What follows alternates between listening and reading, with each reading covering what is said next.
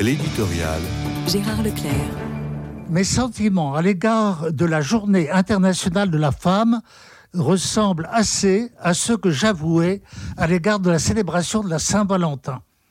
Les origines soviétiques de cette journée, même si elles ne sont pas les seules, ne contribuent guère à me la rendre aimable, certes elle peut avoir des aspects utiles lorsqu'il s'agit de dénoncer ce qu'on appelle les féminicides et certaines injustices au travail subies par nos compagnes.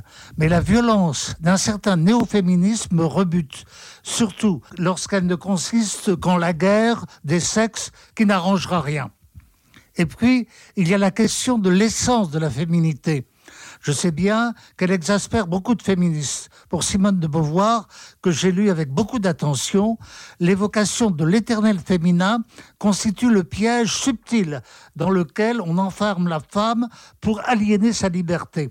Le deuxième sexe est bien autre chose qu'un manifeste militant.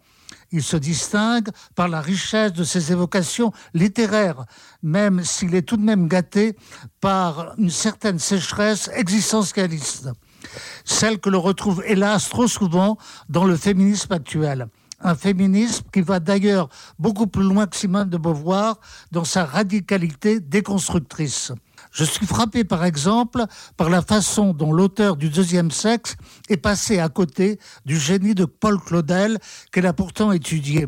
L'amour chez l'auteur du soulier de satin permet la connaissance réciproque, la révélation en quelque sorte miraculeuse de l'autre. Le père de Lubac a publié tout un essai sur l'éternel féminin chez Teilhard de Chardin un Teilhard qui saisit l'élan féminin dans ce qu'il appelle l'octave de la création.